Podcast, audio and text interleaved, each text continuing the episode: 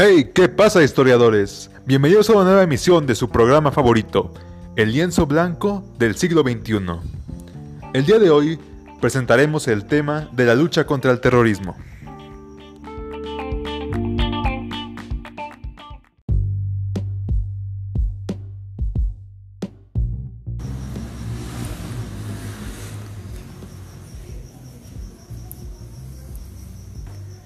Para iniciar este capítulo, quiero empezar con esta pregunta.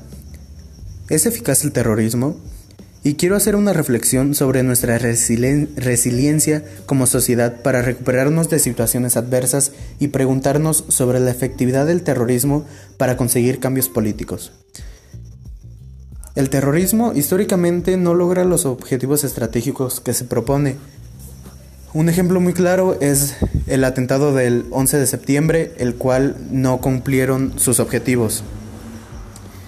Pese a que no es insólito que haya toma de contacto e incluso negociaciones entre gobiernos y grupos clandestinos, la oportunidad estratégica del extremismo violento para hacer efectivas sus reivindicaciones parece haberse cerrado de manera definitiva.